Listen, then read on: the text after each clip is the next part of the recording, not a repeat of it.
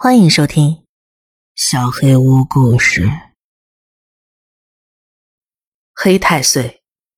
第一集。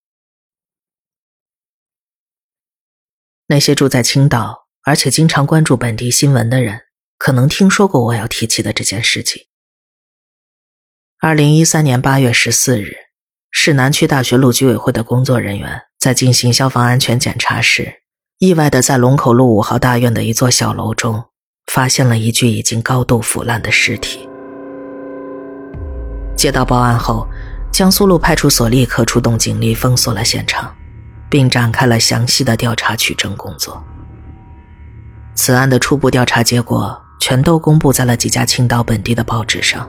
并不难查到。概括地说，死者名叫劳明昌，六十九岁，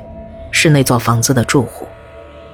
警方在进行现场勘验时，没有发现任何暴力入侵的痕迹，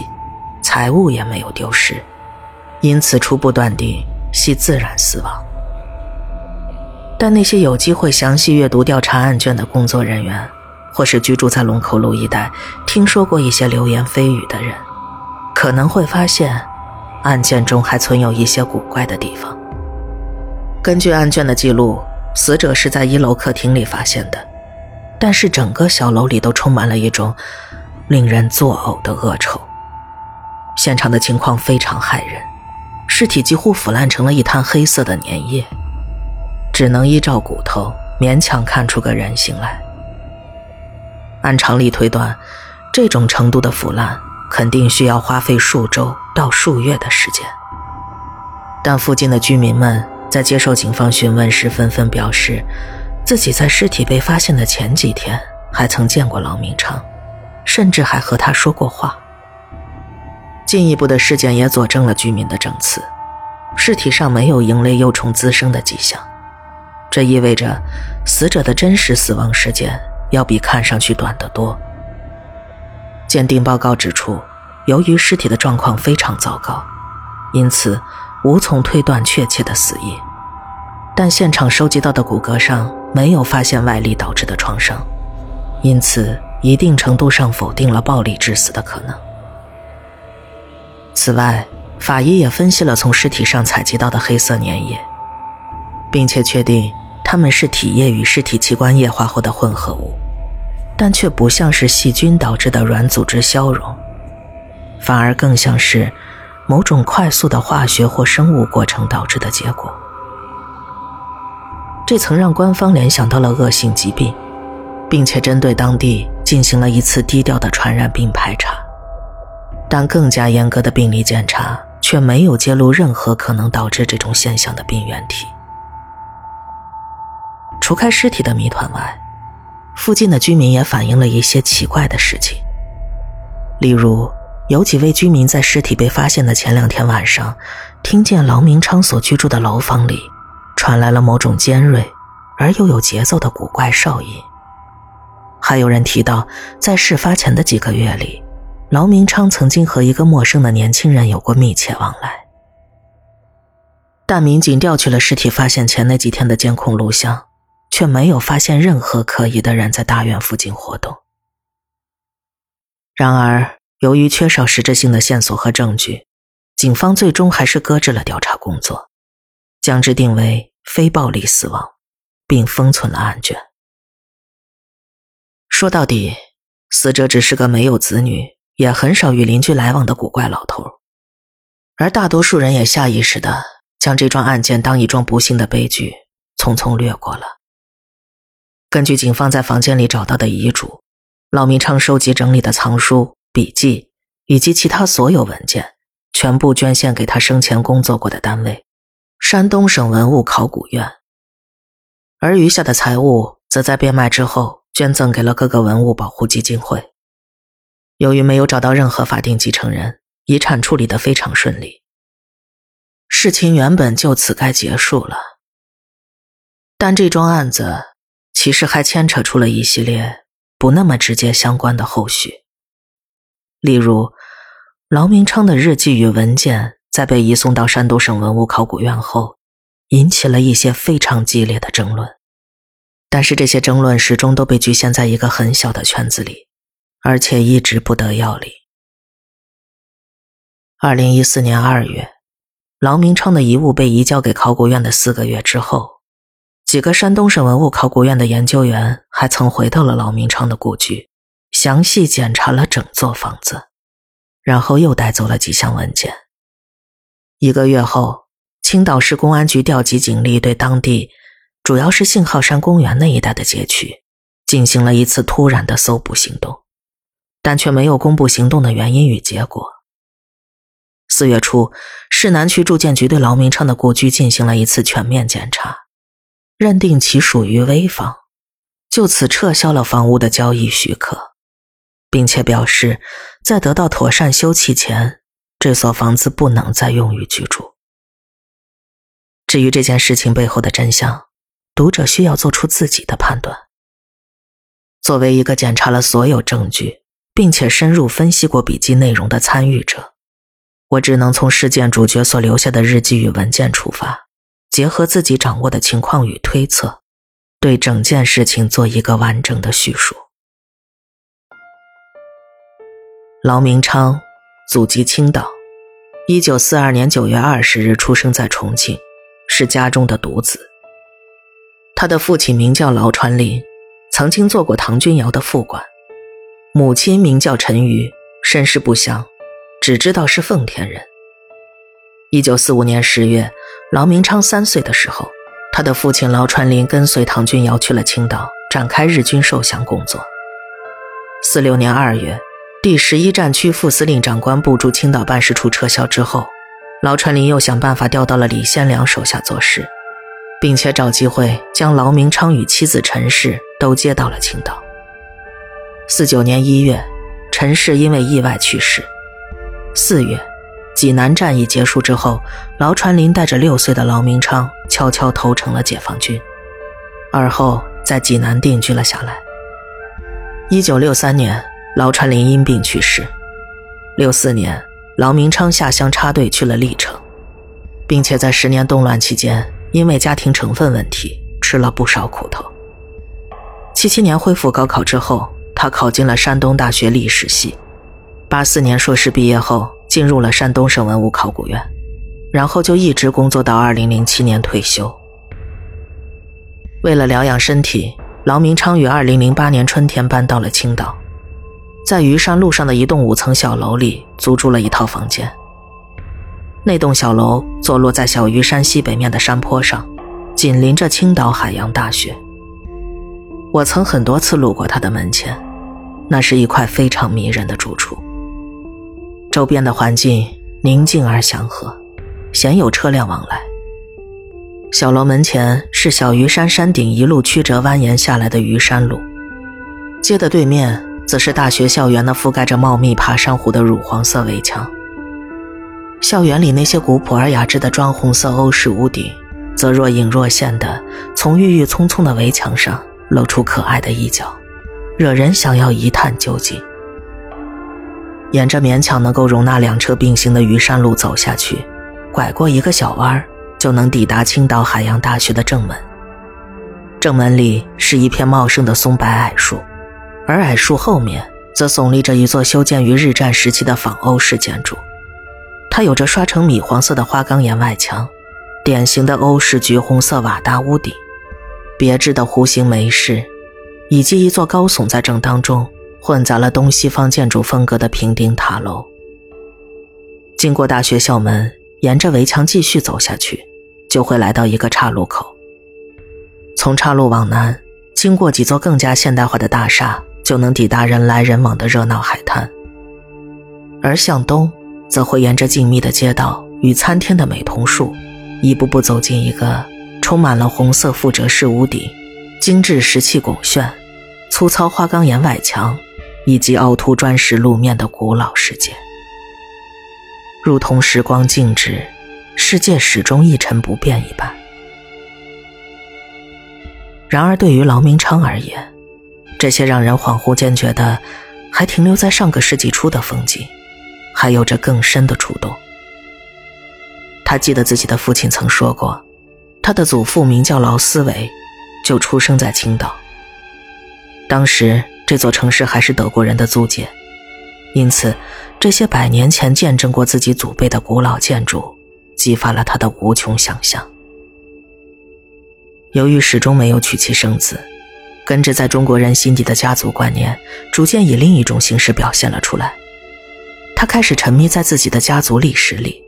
并且越来越渴望了解自己的祖先。然而，这并非是件易事。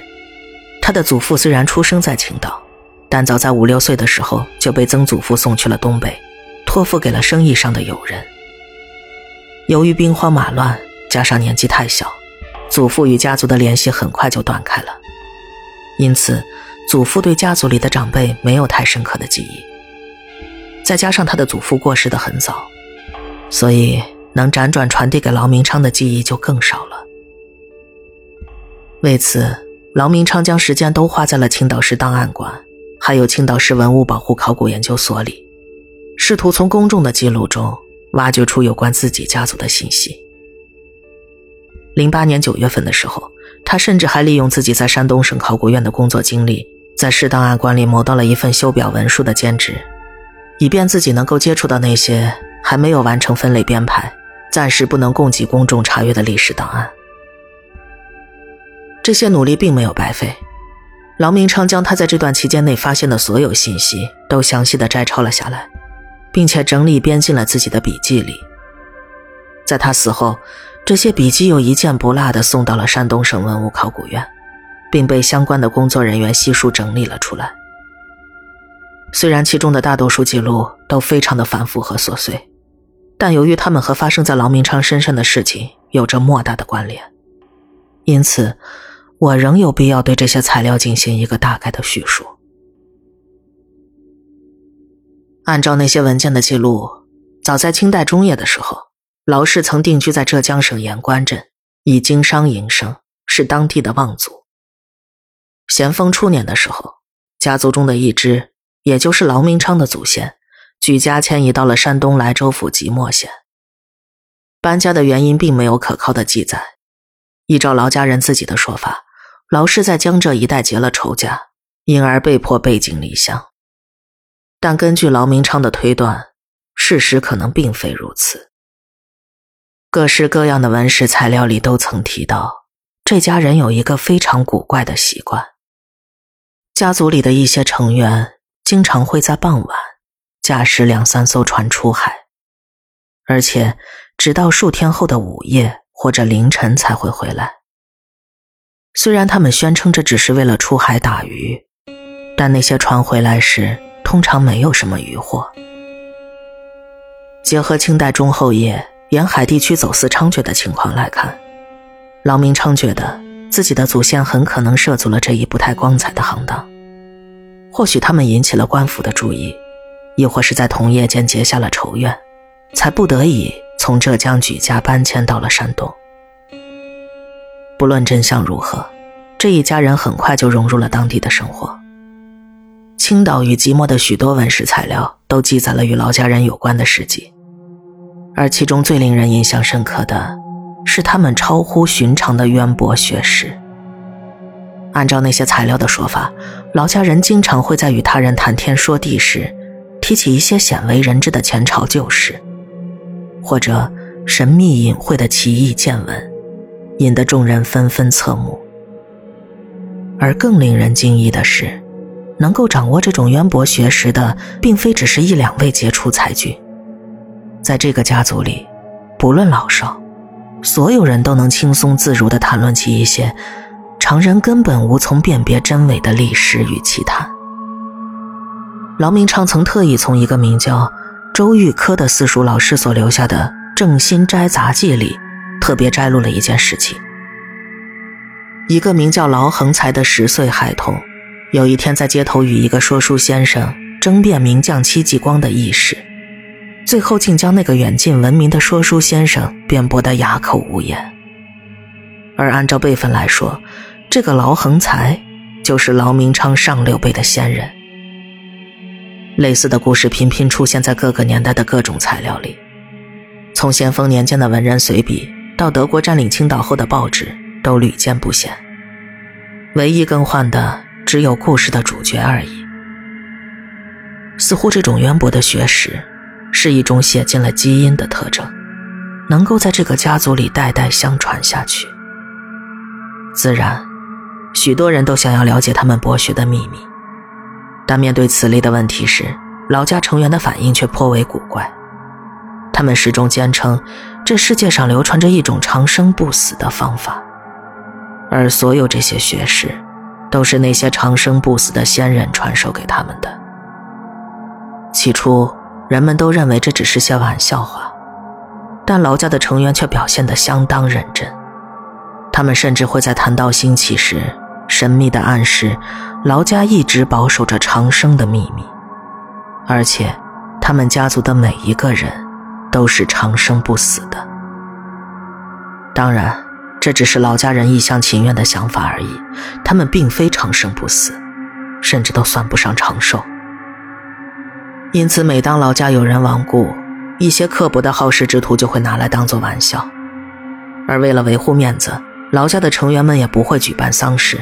只是安置一口棺材，遮遮掩掩的下葬了事。不过，也有些人颇为相信老家的说辞，而且其中大部分都是形迹可疑的外乡人。他们经常会聚集在老家的府邸。举行神秘莫测的仪式，或者探讨长生不死的方法。这些活动自然引来了不少的非议，但那全都是些没有根据的坊间传说，而且多半自相矛盾，莫衷一是。一八九八年初，饱受非议的劳家从即墨县迁到了骄傲港。不过这次搬家主要还是生意上的缘故，因为在一八九七年十一月，德国强占骄傲后。当时的大当家劳明昌的曾祖父劳格林，在骄傲做起了行占与买办的行当，而且还成为了非常有名的德语翻译。关于自己的曾祖父，劳明昌有着较为详细的研究。这一方面是因为劳格林在青岛有着众多生意伙伴和广泛的关系网，因而，在各式各样的档案记录里都能看见他的名字。另一方面，则是因为他的经历。与后来发生在劳明昌身上的事情，有着千丝万缕的关系。在检查劳明昌留下来的文件时，我曾见过一张劳格林的黑白照片。照片拍摄的时间已经不可考了，但那里面的劳格林看起来大约四五十岁的样子，穿着浅色的长袍，深色的马褂，留着辫子，头戴一顶瓜皮帽，脸上流露着那个时代的中国人。在面对相机时常有的局促和迷茫。由于年代久远，影像并不算清晰，但照片里那个人，依然给了我一种很难说清楚的奇怪感觉，就好像那时某些早已被淡忘，而且最好不要再提起的事物。当时，劳格林在青岛河附近购置了一座小院。然后陆陆续续将全家二十多口人全部接到了新家，开始了新的生活。但这次搬家并没有改变老家一贯的举动。在一八九八年到一九零五年间，负责治安的德军巡防队经常于午夜时分在码头上抓住行迹鬼祟、试图驾驶渔船偷偷出海的老家成员，仅记录在卷的档案就多达八份。起初，德国人也怀疑。老家在参与走私活动，然而他们从未在那些渔船里发现任何值钱的物件，也没有找到走私船上常有的夹层。因此，德国方面虽然经常扣押渔船，还有船上的成员，但只要劳格林缴纳罚金、出面担保，也没有惹出太大的麻烦。另一方面，前往劳家探讨长生之术的人也有了明显的增加。俨然发展成了一个颇具规模的秘密团体。在一九零三到零四年的时候，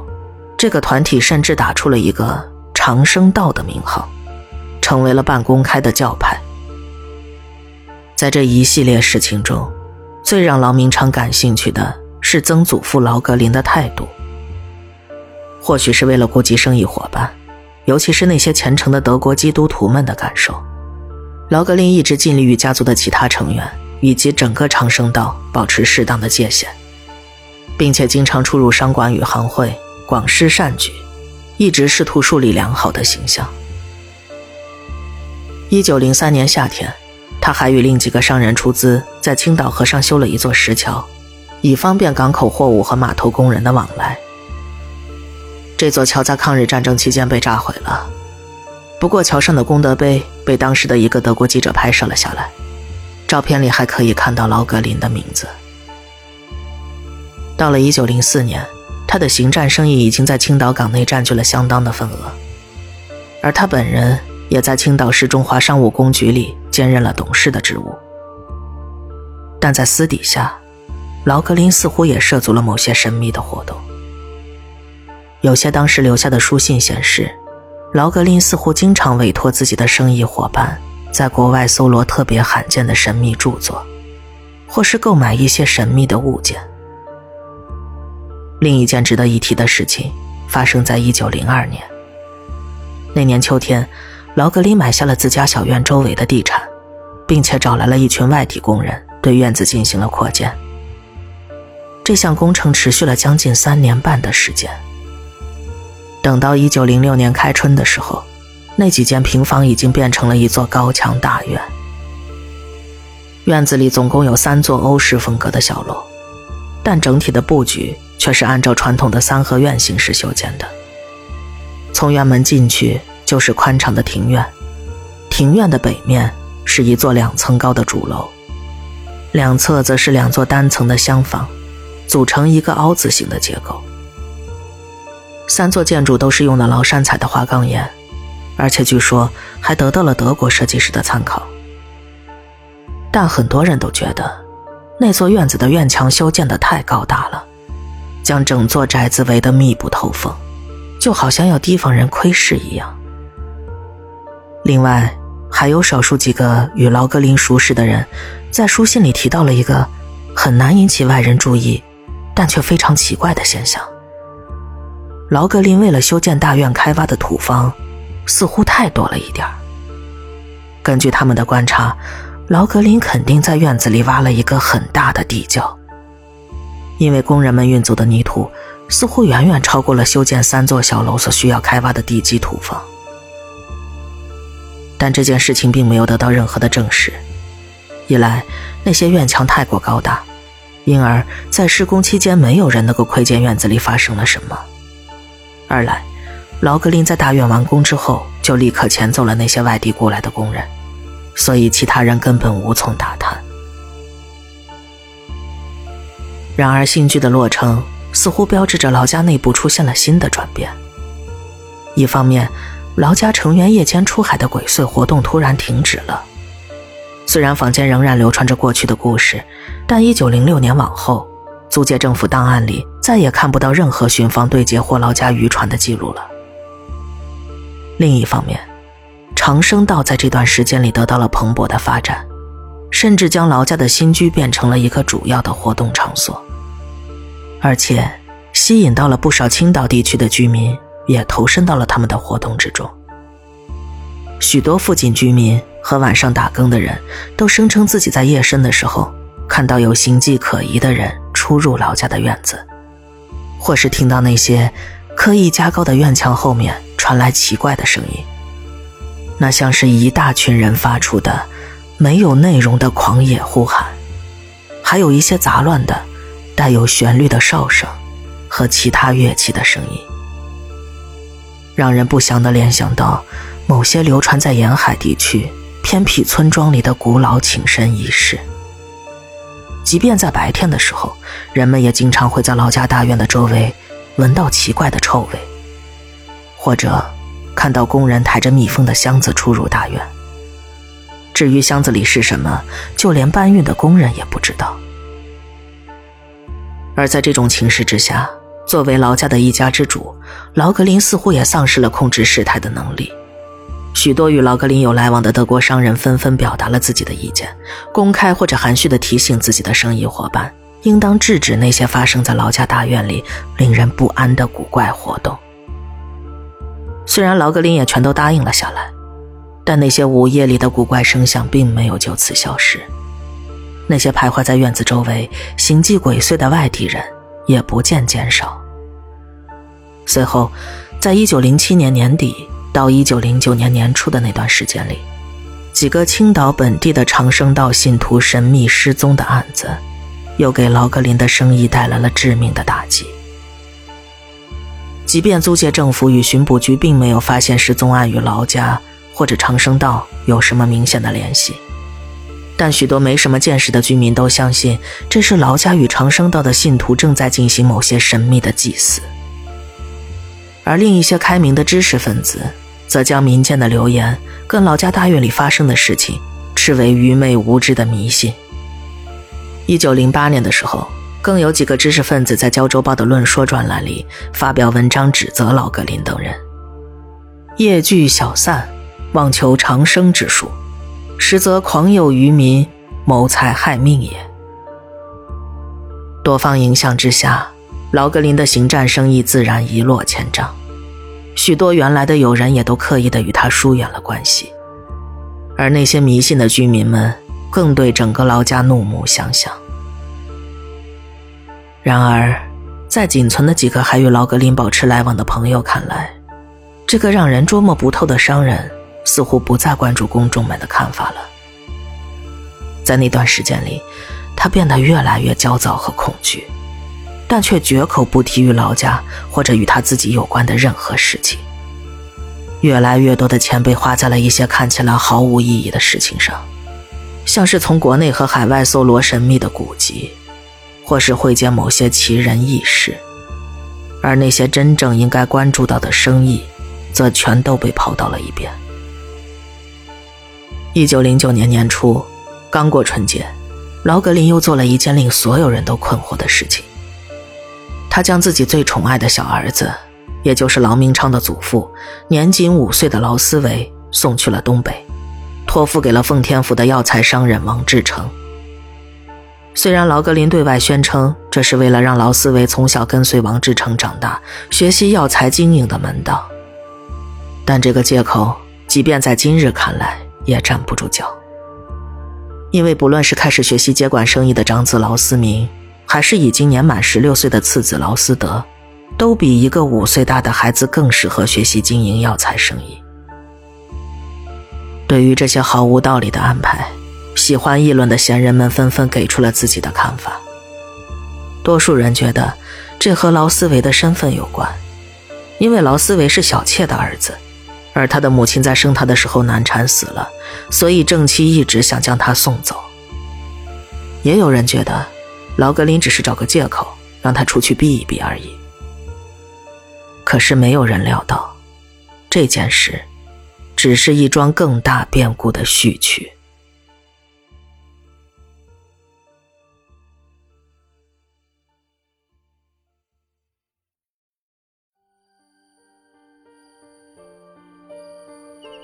本期小黑屋故事就到这里。如果你做噩梦的话，没有关系，我会来把它吃掉的。我是小黑屋的墨，那我们梦里再见了。